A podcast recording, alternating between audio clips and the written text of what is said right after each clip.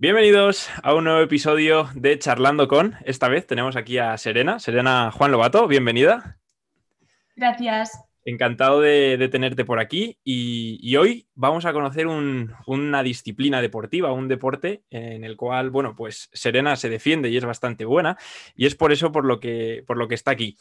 Antes de nada, eh, deciros que, que Serena eh, hace muy poquito tiempo que la conozco, entonces lo que va a explicar para mí también es nuevo. Así que voy a poner voz a todas esas preguntas de la gente que, que no conozca lo que es el Surf Life Saving. ¿Lo he dicho bien? Sí, sí, Vale, eh, Serena, antes de nada, si quieres, eh, preséntate, coméntanos un poquito eh, quién eres, qué haces y, luego vamos a entrar de lleno a conocer el deporte que, practicas principalmente. Mm, vale, bueno, joder, esta pregunta, porque es, es, difícil responderla por mí misma, ¿no? Bueno, yo soy Serena, soy una chica yo me considero normal. Eh, tengo 24 años, soy de Madrid y ahora mismo vivo en Guadalajara porque estoy entrenando aquí en un equipo de salvamento. Y, mm, y pues no sé qué más decirte con respecto a, a, mi persona, ¿no? Eh, soy una persona que ama el deporte y que, que, bueno, pues que desde pequeña ha formado parte de mi vida. Concretamente a partir de los 16 sí que es verdad que empezó a a ser un gran porcentaje de, mi día a día. Y, bueno, pues ahora mismo em, puedo decir que me dedico a, lo que me gusta 24/7 y, y ya está. y ya me iréis conociendo y ya podréis concluir vosotros quién soy. Qué bueno. De eso, de eso se trata también un poquito eh, esta charla, porque al final, eh, bueno, como he comentado, no hace mucho que te conozco, pero desde que, que apareciste en, creo que fue Guillermo Pajuelo, que ha, estado por aquí por el podcast, que te, mm. posteó una historia y, te vi hacer sprints en la playa, ¿vale? Y, claro, yo te vi hacer, vi esa historia y dije, o sea, lo primero que pensé, dije, ¿qué cojones, digo, cómo va tan rápido? Bueno, entonces flipé un poco, eh, vi, vi, la velocidad a la que eras capaz de moverte en un medio como es eh, la arena de la playa, que es muy difícil, ¿no? Y rápido, y, realmente ibas muy rápido, esa era la sensación por lo menos que, me dio. Entonces dije, vale, empecé a ver un poco el Instagram más allá de, ver este vídeo y dije, esta tía está muy fuerte, vamos a ver eh, por qué está así de fuerte y empecé a seguirte. Y a partir de entonces vi que, joder, lo que has dicho, esto de que te ganas la vida, ¿no? De, del deporte, de entrenar y, de trabajar de ello, al final es cierto porque, joder, entrenas un huevo. Y mira que, que yo soy una persona que entrena mucho, pero la verdad que en ese sentido te admiro y, comparto esa pasión contigo y por eso decidí enviarte ese mensaje para, traerte a charlar. Creo que, las personas que compartimos este, este gusto por el entrenamiento, pues tenemos esa pequeña conexión y contigo pues creo que, la tuve. Eh, Serena, vamos a entrar, después de estos, después de, esta introducción, vamos a entrar a, conocer un poquito más de, tu deporte. Eh, coméntanos, ¿qué es el salvamento? En este caso, eh, socorrismo y salvamento, ¿verdad? Sí, eh, bueno, mi deporte mm, en inglés se llama Surf Life Saving, pero en castellano es salvamento y socorrismo. El salvamento y socorrismo es una disciplina que surgió de, mm, bueno, el origen real eh, viene de, Australia y de, Francia, pero principalmente de Australia porque realmente era pues lo donde, mm, bueno, donde el mar es eh, más difícil y los socorristas realmente tenían que tener una preparación muy exhausta y muy... Eh, mm, tenían que, que, prepararse muy a conciencia para poder estar trabajando allí, ¿no? Entonces, pues bueno, surgió un poco en los entrenamientos en la playa y pues que en cada playa en cada puesto, pues cada uno entrenaba de una manera y tal. Y bueno, pues al final surgieron como las competiciones entre playas a nivel trabajadores, por así decirlo. Y poco a poco eso se fue, se fue, fomentando más hasta que se hicieron competiciones un poco más, em, más oficiales, ¿no? Bueno, esto, esto se empezó a extender más eh, pues a nivel internacional y, bueno, y llegó a Europa, sobre todo en Francia, que son pioneros. Em, y cuando llegó a España, eh, bueno, pues eh, se ligó primero a, la natación. porque bueno, al final en España sobre todo, pues bueno, tenemos costa, pero no demasiada y tampoco es una costa que sea muy difícil. Y, bueno, pues sobre todo tenemos muchos espacios, eh, tenemos muchísimas piscinas y bueno, pues tenemos muchos lagos, etcétera, ¿no? Entonces, bueno, pues se ligó a la natación hasta que hubo un momento en el que se separaron y se hizo una federación ajena, que es la Federación de Salvamento y Socorrismo. Y entonces ahí pues está dividida la parte profesional, la parte deportiva Em, y bueno, pues es ahí donde tú te formas si quieres trabajar de socorrista a cualquier nivel, ya seas socorrista de piscina o ser socorrista marítimo y todas las, eh, todas las variantes de, la profesión. Y luego además, pues eh, surge la, competición. Qué bueno, qué bueno. O sea, al final bueno, es un deporte que ha ido rodando, ¿no? O que por lo menos en España es un deporte que en España eh, ha ido como rodando, ¿no? Que no ha llegado y se ha instaurado y se ha cerrado, sino que ha ido como pivotando un poco. Sí, es un deporte que de hecho pues apenas se conoce. A ver, es verdad que está, está reconocido por el Comité Olímpico Español y por el Comité Olímpico Internacional. Eh, se considera eh, deporte no olímpico, por lo tanto no está dentro de las Olimpiadas, pero sí está dentro de los Juegos de, eh, sí que está dentro de los Juegos Deportivos, que es como los Juegos de los deportes que no son olímpicos. Vaya. Y sí, y bueno, pues poco a poco, pues como que se va haciendo un pequeño hueco y, bueno, pues un poco haciendo... Em, haciendo, haciendo hincapié en la importancia de que tiene un socorrista en España, porque la tasa de ahogados, bueno, la tasa de mortalidad eh, por ahogamientos es muy alta. Y, pues bueno, la importancia de, tener un buen, entrenamiento y que no solamente sentarse en una silla y ya está, ¿no? Totalmente. Pero bueno, está completamente separado, no tiene absolutamente nada que ver lo que es trabajar de socorrista que competir en salvamento y socorrismo. De hecho, nosotros no tenemos por qué trabajar para competir ni viceversa. Normalmente es difícil incluso compaginarlo. De hecho, te iba a decir, digo, yo soy socorrista y por lo que he visto indagando un poco en este deporte, no hago ni la mitad de cosas. Bueno, las puedo hacer, ¿no? Pero no, pero no, no. Al ritmo o a la intensidad que, las hacéis vosotros, porque lleva una preparación específica, ¿no? Y, es, sobre ello lo que, lo que te iba a preguntar ahora, justo a continuación. Pero antes de ello, te voy a hacer otra pregunta. ¿Por qué una chica de Madrid se interesa por un deporte de playa, ¿no? Porque al final hemos dicho que nace en Australia, en las playas de Australia, se trae a Francia, ¿no? Viene a España, pero en Madrid, ¿por qué? Pues mira, eh, ha sido todo completamente una casualidad. Eh, yo de pequeña, yo, yo hasta los 16 años no competí en nada. Yo, de hecho, me dedicaba a montar a caballo. Yo estuve ocho años haciendo doma clásica y, bueno, pues yo seguía haciendo los típicos cursillos de natación porque mis padres trabajaban en un gimnasio y siempre estuve en el agua, pero se me daba mal. O sea, yo nadaba mal y no me gustaba nada la natación. Me aburría un montón. Pero un día eh, vi que unos chicos estaban en la calle de al lado, eh, pues entrenando con un muñeco, con aletas y tal. Y yo dije, ¡hala, qué guapo, tal! Yo quiero hacer esto. Y pues bueno, em, fui a una competición así como de juegos escolares, tal, no sé qué. Y después, eh, nada, pues me fui a sacar el, lo típico, pues el curso de Soco para, pues para pagarme mi verano y tal, ¿no? Pues yo quería ser ya independiente y tal, con 16 años.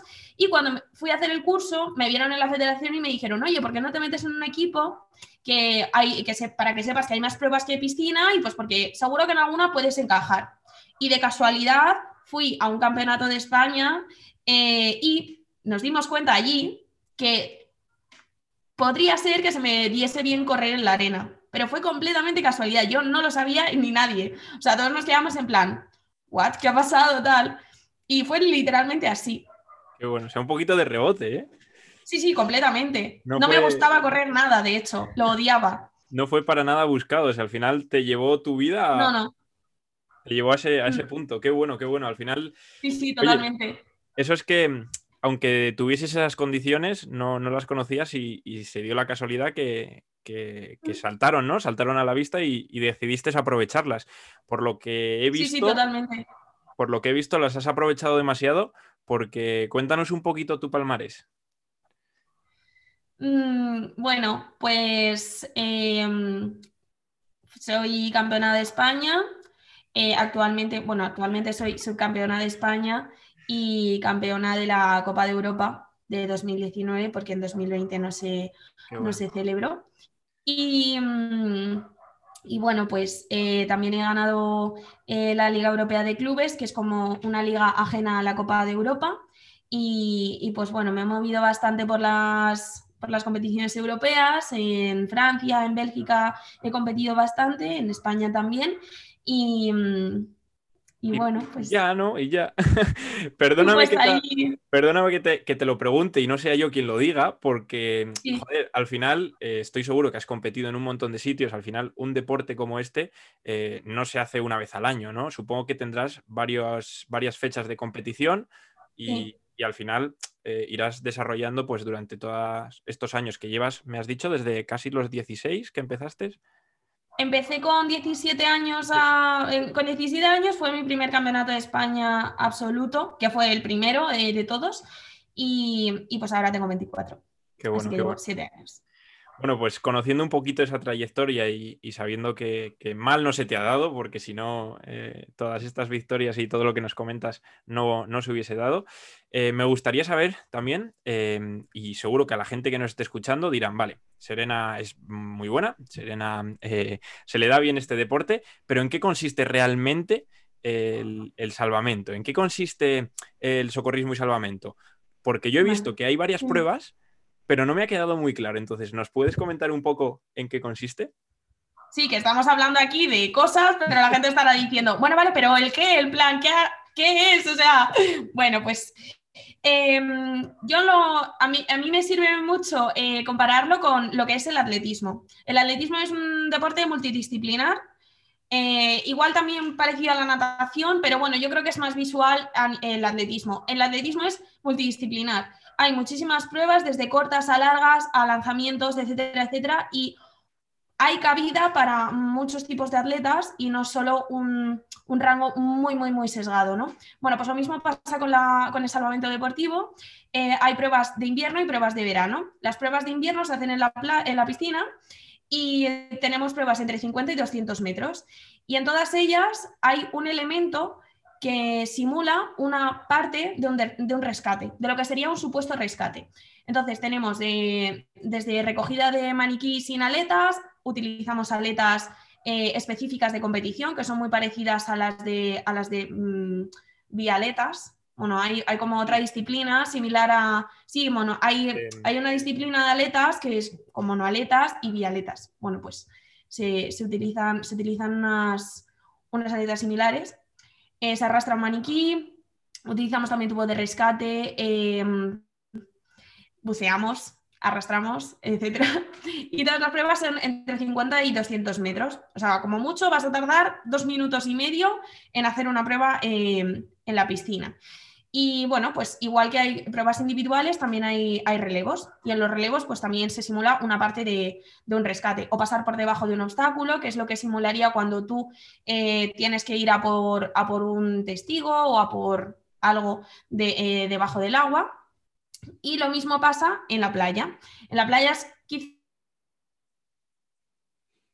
em, utilizamos mucho material eh, y bueno, pero igualmente es como que simula la parte de, lo que sería un rescate o una modalidad de rescate, porque podemos ir a rescatar nadando, podemos ir a rescatar con una tabla de, rescate y también podemos ir a rescatar con un esquí, que aquí en España no se utiliza, pero es una modalidad de, piragüismo y se utiliza como una barca, pero que no tiene una bañera, o sea, es decir, como que tienes los pies fuera y, vas, y vas remando. Y luego también hay pruebas de correr en la playa. Yo siempre esto lo dejo para el final cuando lo estoy explicando. Y también eh, hay pruebas de velocidad en la playa. Hay dos pruebas, una de 90 metros lisos, como, como un 100 lisos de, atletismo, y otra prueba que son como 20 metros, como el formato del juego de las sillas, ¿no? Sí. Y esas dos pruebas son como mis fuertes. Qué bueno, o al final eh, dentro de una misma competición, ¿no? Por ubicarlo, eh, imaginemos, competición X, eh, no solamente hay una prueba, sino que hay hasta cuántas puede haber, porque esto es fijo o varía. No, siempre, normalmente siempre tenemos las mismas pruebas.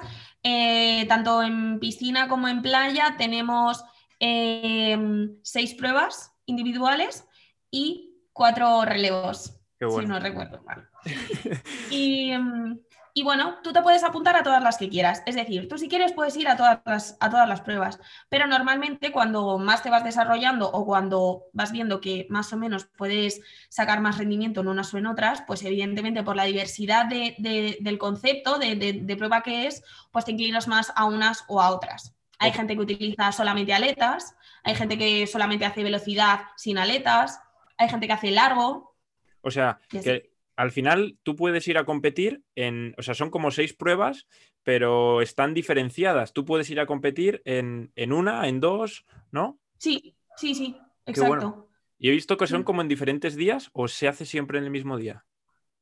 Pues depende un poco de la competición que sea. Normalmente si son nacionales e internacionales son dos días, entre dos y cuatro días. Y, y, pues bueno, luego pues si son competiciones pequeñas y hay menos inscritos, pues te da tiempo a hacerla en un solo día. Wow, es que he estado, buscando porque, claro, yo este deporte, pues como mucha gente, pues no, no lo había visto nunca. Y, me ha parecido un poco el, rol que seguro que conoces a, los CrossFit Games, porque he visto día 1, día 2, día 3 y cada día eran diferentes pruebas. Y digo, guau, esto, el que compita, porque supongo que habrá gente, ¿no? Que compite en las 6, es un poco rollo CrossFit Games, un poco cada día, pues una modalidad. Exacto. Qué bueno. Y, para situarnos un poco, vale, ya conocemos el deporte, te conocemos a ti, pero ¿dónde te situamos dentro de este deporte? ¿Cuáles son en las que compites? Y, si las has probado todas, también pues eh, coméntanos un poco la diferencia entre ellas.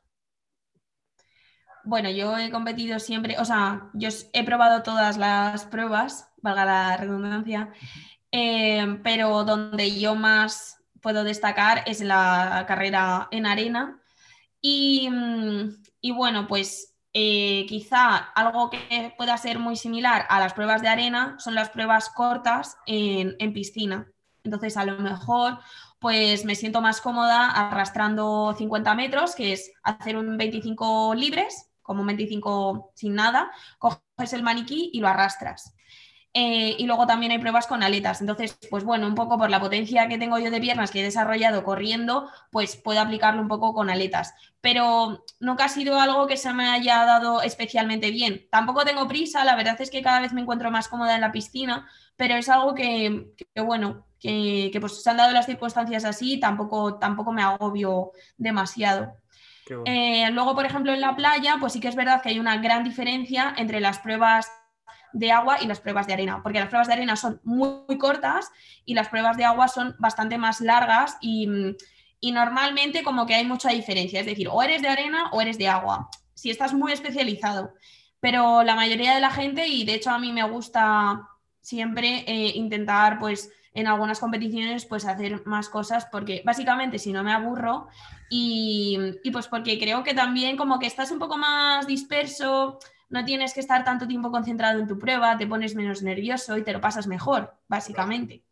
Totalmente. Al final, bueno, tú puedes ir a competir en la tuya y a dar lo máximo en la tuya, pero puedes también disfrutar de hacer otro tipo de pruebas, ¿no? Que al final. Eh, sí. También, si te dan esa posibilidad, es lo que tú dices, vas a divertirte. Exacto. Sí, sí, totalmente. De hecho, por ejemplo, pues bueno, para prepararme estas pruebas y porque no siempre hay competiciones de salvamento, eh, alguna vez he competido en atletismo o he competido en natación y, es un concepto completamente diferente de competición, porque al final en atletismo o en natación es como que te toca, en natación se suele competir en más pruebas, pero en atletismo, por ejemplo, que tú solamente tienes que ir allí a competir a las 10 y 15 y ya está. Y como que el día y el fin de semana gira en torno a ese momento, pero sin embargo, en salvamento es como llegas el día anterior, calientas, mm, pones todo el material, no sé qué, al día siguiente a las 7 te levantas, 8 calientas, 8 y media compites y ya sin parar todo el día. Como un concepto muy diferente y en el que pues yo me siento mucho más, y quizá por eso también, eh, un poco haciendo alusión a lo que has dicho tú de los CrossFit Games, también tenemos mucha más afinidad a una preparación física muy similar a la del CrossFit que a una preparación física más clásica tipo atletismo o natación, ¿sabes? esto, esto es un tema que, me gustaría entrar también a preguntarte por, por esa preparación y, y antes de pasar, también decirte que comparto mucho esa visión, porque al final yo he practicado varios deportes. Eh, el que más he hecho siempre ha sido fútbol, como, como muchos de los chavales que hemos crecido en, España hemos jugado al fútbol. Y, al final es lo que tú dices, ir al día X, a la hora X, a jugar el partido. Pero hace, hace, unos años vengo practicando triatlón desde una lesión que tuve y, el día de antes tienes que ir a dejar la bici, esa noche ya estás pensando en la, en el, en la salida, el día, el día del triatlón es casi todo el día entre que amaneces, vas, lo haces, comes y al final es como otra visión del deporte, ¿no? Es como algo más general y, que, que te engloba y te envuelve y dices, cuando termina y cuando, bueno, cuando empieza, cuando estás y cuando termina es una sensación de la hostia, es brutal. Entonces, en ese sentido te entiendo 100% y la gente que, ha competido en algo similar, eh, seguro que nos, que nos entiende. Y que no, le, animamos a que, a que prueben una de estas disciplinas. Sí, claro. Total. Que, mm, perfecto, vale, íbamos a hablar sobre la preparación. Eh, he visto, ¿vale? Por, redes sociales que entrenas en un box o algo similar a un box, ¿no? Y, te iba a preguntar, eh, ¿cómo em, estructuras cuando no hay competición ese entrenamiento? Porque al final, eh, donde vives no hay arena de playa o, o es artificial. Eh, sí, o sea, realmente hasta que no es verano o, por lo que sea la competición es tirando a primavera, otoño, no tocamos, no tocamos la arena, básicamente porque hace mucho frío y también porque es muy específico. Entonces, eh, siempre nos ha ido bastante bien eh, trabajar bastante más general y en el momento que toca ir al turrón y, nos ha ido bastante bien. Y cuéntanos, ¿cómo, estructuras esa preparación de cara a, una competición? ¿Qué, movimientos o qué estrategias de entrenamiento son las que, las que usas? Bueno, pues mi preparación ha ido evolucionando bastante, como todo, ¿no? Eh, a lo largo del tiempo y a lo largo, pues un poco también de ensayo-error, la verdad. Em, yo al principio cuando empecé a entrenar sí que es verdad que tenía una preparación un poco más clásica porque, bueno, como yo he estudiado en INEF, pues podía entrenar en la Blume y tal, entonces entrenaba, con un grupo de atletismo. Entonces al principio como que todo mi invierno era todo pista, pista atletismo, atletismo, atletismo. Nadaba también, pero se me solapaba mucho una preparación con la otra porque no era el mismo entrenador y además pues yo también quería probar otras cosas, em, quería hacerlo todo a la vez, en el mismo día, tal, no sé qué. Entonces, eh, un poco como que me aturullé, pero también me sirvió un poco pues para, pues para darme cuenta de que era como, vamos a una cosa por vez y si ahora no toca competir, a lo mejor no hace falta ser tan específico.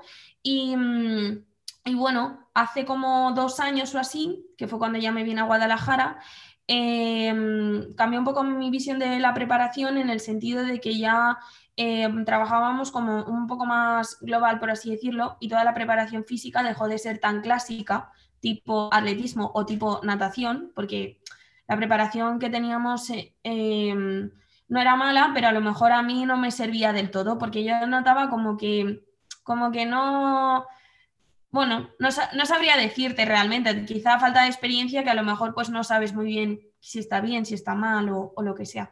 Entonces, em, pues bueno, para que no sepa cómo es a lo mejor una, preparación clásica, por así decirlo, de natación o de atletismo, es como sota caballo rey, eh, ejercicios que se supone que tienen una transferencia muy específica y, de ahí no sales. Es decir, eh, tantas semanas sentadilla, tantas semanas. Eh, bueno, sentadilla completa a lo mejor tocabas una vez, o sea, una semana o dos y ya te estás pasando. luego ya, cuarto de sentadilla, cleans que no tenían ninguna técnica y que no tenían, pues bueno, tienen una transferencia limitada en ese sentido, porque al final la técnica no, no, le acompaña, y, mucha pista y muchos metros, y entonces ahí quizá eh, yo no me sentía muy cómoda, entonces a lo mejor como que no estaba sacando todo mi potencial, porque ahí yo no lo podía sacar, no porque fuese una preparación que no, que no fuese útil, no era buena para mí, para mis condiciones.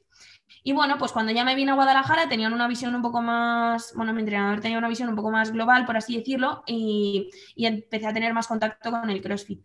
Entonces, todos los días, toda la preparación, o sea, sí que es verdad que eh, cuando estábamos en el agua o íbamos a la pista, pues hay series o hay, o hay agua, pero, pero son como sesiones muy cortas de, lo, de lo que hay que hacer. Al turrón, vaya. De decir, pues toca esto y, ya está. Y no, y no metemos más metros de más y no metemos más cosas que no, que no, que no hacen falta, por así decirlo. No, no nos pasamos de volumen. Y, toda la preparación física, pues era tipo, tipo CrossFit. La verdad es que eh, siempre como que hemos intentado que, cubramos toda pues todo el abanico posible, tanto de movimientos como de, como de capacidades, porque al final es un deporte muy complejo y ya no solo por el, por el deporte en sí, sino porque al final se está demostrando que cuando más dominas más movimientos, eh, más versátil eres y menos te vas a lesionar, sobre todo eso. No te vas a lesionar, eres más capaz y eres como más reactivo a, diferentes cambios de estímulo, a diferentes tipos de entrenamiento. Cada vez tienes como más, em, como que tienes más recursos para afrontar un tipo de entrenamiento otro. Entonces, cada día puede ser una cosa completamente diferente y lo vamos a sacar, ¿no? Entonces, un poco, pues también buscar, buscar eso. Sí, al final comparto, comparto esa visión al 100%. Cuantas más herramientas tengas en tu caja, vas a saber hacerle frente a, más situaciones y, al final esa variabilidad, esa flexibilidad que, has experimentado los últimos años, yo creo que al final te da, por una parte, te divierte porque el entrenamiento más variado es más divertido y, y por otra parte te da esa, ese empuje extra, ¿no? Que, igual de la otra manera te centras solo en lo específico y no hubieses mejorado capacidades que luego también te van a venir bien. Y al final, la, frase que todos conocemos en este mundillo es que eres tan fuerte como lo es tu eslabón más débil. Entonces, si le das a todos esos eslabones eh, un empujón, al final ninguno se va a quedar atrás, que posiblemente antes te, te, pasaría y además sería más, más aburrido, ¿no? Bueno, como para mí era todo nuevo, porque yo nunca había entrenado así ni nada, era como que todos los días flipaba y todos los días quería hacer todo. Entonces quizá también eso era un poco eh, el hándicap, ¿no? Que era como todos los días no vas a poder hacer todo y no todos los días vas a mejorar en todo a la vez, ¿no? Entonces, pues bueno, eso sí que es verdad que poco a poco lo he ido entendiendo, pero bueno, por ejemplo, o sea, a ver, al final mi preparación es una preparación eh, de velocista Mm, clásica, por así decirlo, en, ese aspecto. Es decir, pues tienes que hacer series de velocidad, pues tienes que hacer fuerza cuando toca, pues tienes que hacer potencia cuando toca. Y, mm, bueno, pues también eso es un poco que, o sea, a mí me gusta esa preparación, pero también me gusta cuando no estoy en competición, pues hacer otras cosas. Es decir, em, pues, ¿por qué no me han...? O sea, bueno, también es que yo esto muchas veces como que lo discuto un poco con Guillermo, con Guillermo Pajuelo, porque él me ayuda mucho con mi preparación. Pues yo qué sé, el otro día dije, yo pues voy a hacer el test de, un kilómetro, tal, que lo teníamos en el club, tal, y dije, vale, bueno, evidentemente no es mi prueba, pero voy a hacerlo y qué pasa, y, a ver qué tal, tal, no sé qué, y se lo dije y le dije, he hecho el test del mil, tal, y me dice, vale, muy bien, pero ¿y por qué? Y yo, ¿y por qué no? ¿Sabes? Realmente yo decía, ¿y por qué no? Si ahora realmente no, no, voy a, no me toca competir, ¿no? que, sería quizá mejor hacer una preparación como muy cuadrada, eh, a muy largo plazo, no sé qué, no sé cuántos. Puede que sí, pero a lo mejor ahora me veo que... ¿Cómo? Que también hay que disfrutar, hay que aprovechar también de vez en cuando y, y salirse un poco del camino para luego volver. Efectivamente, es como estoy disfrutando del entrenamiento, haciendo otras cosas que que normalmente pues no puedo hacer cuando ya estoy muy focus y cuando ya estoy a, 12 semanas, un poco más, un poco menos de competir, ya es como, céntrate en esto, en esto, en esto, porque ahí evidentemente tienes que estar, tienes que hilar más fino. Pero durante la temporada yo considero que, se pueden hacer muchas más cosas. Y bueno, pues al final eh, yo estoy en un, en un box de CrossFit, al final pues toda mi experiencia y un poco mi concepto del deporte pues me ha llevado a, allí. Y, pues bueno, pues ahí estoy pues como en mi parque de atracciones, ¿no? Ahí me lo, me lo gozo yo todos los días, pruebo mil cosas y, me lo paso súper bien, la verdad. Y pienso que, que, pues que es muy versátil y, pienso que, se puede introducir en, todos los deportes. Que es algo que, que, además está demostrando, no el CrossFit como tal, porque hay cosas de CrossFit que a lo mejor nosotros no necesitamos o que a lo mejor un deportista un atleta no necesita, pero lo que es el concepto del trabajo de CrossFit, yo creo que, se puede meter en muchos, en muchos deportes a nivel de preparación física, ¿no? Sí, sobre todo al, tuyo, que es una intensidad súper alta y al final el CrossFit tiene algo muy bueno, que, si haces bien los movimientos y, sabes hacer eh, bien las cosas, le puedes aplicar mucha intensidad al entrenamiento. Entonces, tiene mucha transferencia a, un montón de disciplinas. Eso es lo, bueno. Y vale, la pregunta yo creo que toda la gente que, que conoce un deporte nuevo se hace, ¿vale? ¿Se puede vivir de esto? ¿Se puede vivir de, competir en esta disciplina? Directamente no. Negativo. Negativo, ¿no? Negativo, absolutamente negativo. Eh, um, lo que pasa es que yo siempre digo, a mí me lo decían al principio, yo cuando empecé, claro, pues imagínate, yo empecé con 18 años. A ver, ¿se corta? No, ¿no? No, te escucho, te escucho. Uy, Perfecto. Bueno, a mí me lo dijeron al principio cuando yo empecé y tal, pues que a mí me gustaba mucho el deporte, este deporte y tal, y yo pues yo, yo disfrutaba un montón. Y mucha gente pues ahí como que estaba desencantada, ¿no? Pues también cuando tienes 18 años, pues la gente ya ha llevado mucho tiempo compitiendo, porque además es un deporte que viene de la natación, entonces es gente que ha competido durante muchos años y ya con 18 están un poco quemados, entonces es como, de aquí no vas a vivir, no sé qué, dedícate a otra cosa. Y yo decía, bueno, vale, yo me voy a dedicar a otra cosa mientras hago mi deporte, que me gusta, y a ver qué pasa, ¿no? Y sí que es verdad que yo nunca buscaba nada, pero al final eh, he conseguido poder dedicarme de manera indirecta a mi deporte, es decir, además, eh, además de estudiar la carrera de INEF, pues em, me lancé un poco a, romper esa lanza de, de, mostrar lo que hago en las redes sociales y gracias a eso, pues sí que es verdad que, que tengo, pues que tengo bastante facilidad para poder seguir eh, entrenando y poder seguir compitiendo, ¿no? Entonces es como una manera indirecta. Yo digo que vivo de mi deporte, pero realmente no me levanto por la mañana y digo solo tengo que ir a entrenar y me olvido del resto. Ojalá, ¿no? Ojalá, pasase. Eso es lo que queremos todos. pero, pero sinceramente no lo cambiaría por nada, ¿eh? O sea, pienso que tal y como soy yo, me subiría por las paredes o sea, estaría loca. Porque no puedo parar, o sea, yo entreno, pero necesito hacer mil cosas, necesito estar activa, necesito tal. Y, bueno, pues, pues bueno, me he buscado yo un poco también la manera de poder seguir entrenando y de poder seguir compitiendo mientras hago otras cosas que además pues tienen mucha relación. Si hubiese estudiado arquitectura, pues, pues bueno, pues ¿qué le vamos a hacer, no? Pero es que al final, pues mira, es que me dedico a ello. Entonces, todo lo que aprendo de un lado lo puedo aplicar a mi deporte y viceversa, ¿no? Entonces, creo que todo lo que me, donde estoy ahora mismo me ha traído mi deporte y yo sigo aportando a mi deporte mientras tengo otras cosas y, y bueno, y... Buenísimo, la verdad que te envidio porque, joder, el, al final es a lo que aspiramos, ¿no? Todos los que nos dedicamos a esto. Yo en cierta medida también eh, vivo, no de mi deporte, pero al final, eh, como lo que hacemos está tan relacionado con, el deporte y nos permite hacer deporte y crecer en nuestros deportes, pues, pues hay, que estar, hay que estar agradecidos. Y siguiente pregunta, ya vamos a llegar casi al final. Y te quiero preguntar, Serena, ¿cuándo eh, vas a competir? ¿Qué fecha te has marcado? Sé que ahora pues las fechas están muy en el aire, ¿no? No, no se sabe nada, pero ¿dónde tienes puesta la mirada? Pues bueno, eh, evidentemente en el Campeonato de España de verano, que normalmente suele ser en julio, varía mucho la fecha. Normalmente estas últimas veces han sido las últimas semanas de julio, pero hay veces que es al principio, entonces no lo sé. Em, Campeonato de España, Copa de España, la primera competición normalmente suele ser en Francia a finales de mayo, que es ahí donde empieza la, Liga Europea de Clubes. Yo siempre voy y pienso que en Francia pues es donde más, donde más aprendo, donde mejor se compite y tal. Y pues bueno, fecha inicial, eh, finales de mayo. Qué bueno.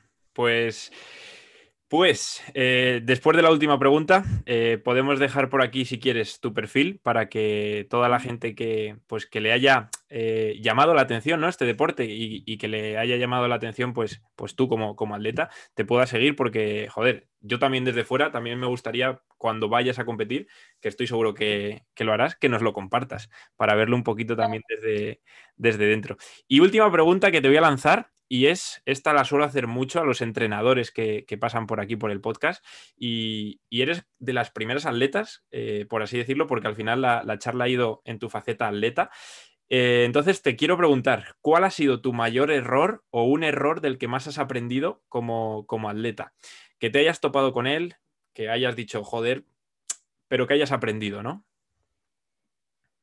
Eh, uf. Uy, uy, uy. Em, bueno, joder, eh, perdón. qué fuerte, qué fuerte esta pregunta, ¿eh? Em, mira, pues mi mayor error ha sido el tener prisa. 100%. Mira, se me han puesto los pelos de punta, pero el tener prisa. Eh, yo empecé con 18 años prácticamente a competir y de repente me vi en un mundo en el que nunca había estado y vi a tanta gente que llevaba tanto tiempo tan acostumbrada a esas cosas que yo lo primero que pensé fue, Dios, ¿cuánto tiempo tengo que recuperar en tan poco margen? ¿no? Y entonces lo primero, lo, único que tenía era prisa de intentar como recuperar todas las horas de entrenamiento, todo, todo, todo, todo, en tan poco tiempo para intentar llegar a, no sé, sabe entonces, eh, y también pienso que esto se, traslada eh, ya, no ya no solo al deporte de competición, sino a cualquier faceta del deporte, porque yo, por ejemplo, a mis, a mis atletas, porque no me gusta ni siquiera llamarles clientes, aunque sean de, aunque simplemente entrenen por gusto o por salud o por estética, em, yo siempre les digo que, que, hay que tener paciencia y ya no solo eso, sino también, y además lo subí ayer en un, eh, subí un post hablando un poco de eso, de disfrutar de tu proceso, que no tiene nada que ver, no tiene nada que ver tu camino con el camino de nadie y no sabes en qué momento tu coche va a ir a 150 y en qué momento, pues te quedas en primera y vas a trompicones y, y si tienes que echar marcha atrás tampoco pasa nada, porque es que no lo sabes. Entonces, y quizá durante el camino, pues de repente te toque un desvío y, y pues, pues vas por ahí, ¿no? Entonces, quizá esa prisa que te nubla, te nubla un poco la vista en el sentido de que no, de que no disfrutas, no estás siendo consciente de lo que estás haciendo, ¿no? Y pues un poco otra vez, pues las, oportunidades que se, te, que se te brindan. Yo, eh, bueno, siempre lo pienso y digo, ¿qué hubiese sido de mí si no hubiese tenido esa prisa y esa ansiedad y esa, y esa obsesión, ¿no? Casi de, de intentar hacerlo. ¿Qué hubiese sido de mí? Pues realmente no lo sé pero no se lo recomiendo a nadie, absolutamente a nadie. Creo que hubiesen pasado otras cosas incluso más sanas, pero bueno, así he aprendido yo y hay gente que, tiene que, tenemos que aprender así, entonces no tener prisa. Qué bueno, Buah, brutal. Eh, pues creo que no hay mejor manera de, acabar este, este, episodio y esta charla que simplemente agradeciéndote y, diciendo a la gente dónde puede ir tras esta pedazo de, consejo y esta pedazo de, experiencia que has compartido, eh, dónde pueden ir a encontrarte y empezar a seguirte ya. Qué guay, gracias. Pues bueno, solo normalmente lo único que utilizo ahora mismo es Instagram porque bueno, me tengo que mm, tengo que, darle más vueltas a esto y ver un poco pues cómo enfoco y cómo muestro también lo que hago. Que yo como que lo he normalizado, pero creo que, bueno, pues mucha gente me escribe y les ayudo, supongo. Eh, mi Instagram es Serena Juan Lobato, mi nombre y mis apellidos. Y, pues nada, ahí pues bueno, cuento un poco mi día a día, hay días de muchas risas y pues bueno, me muestro yo al 100% natural, la verdad. Y, nada, pues ahí muestro, también mis entrenos y todo. Así que nada, pues cualquier duda que tengáis o lo que sea, pues me podéis escribir. Qué bueno, Serena. Pues, pues nada, muchísimas gracias por, haber compartido este rato. La verdad que me ha flipado. Espero, espero poder seguir viéndote de cerca y, viéndote cómo alcanzas esos futuros objetivos. Y, lo dicho, muchísimas gracias por estar aquí. Nos vemos prontito. Muchas gracias a ti y joder, mil gracias, ¿eh? La verdad es que es como flipante, ¿no? En plan, hola, te queremos conocer y yo, wow. Así que seguro, un montón. Estoy seguro que. Y bueno. Dime, dime, perdón, perdón, perdón. Nada, no, que sí. No, digo, iba a decir. hasta aquí. Gracias, Jolín. Iba a decir que, que, la gente. Eh, seguro que, que, lo ha flipado, al igual que yo he flipado eh, charlando contigo, la gente escuchándolo, y, y, seguro que a alguno le has y alguna le has levantado esa chispa de, mover el culo, de que esa energía que transmites y, esa energía que, le dedicas a, tu entreno y, a tu progresión, pues estoy seguro que la hemos podido contagiar la has podido contagiar. Muchas gracias. Así qué que guay, qué repetiremos, repetiremos cuando, cuando compitas y, y pase unos meses y nos vengas a contar esa experiencia. Estoy seguro que, que repetiremos. Claro que sí. Pues muchísimas gracias. A ti, nos vemos pronto. Chao, chao. Adiós.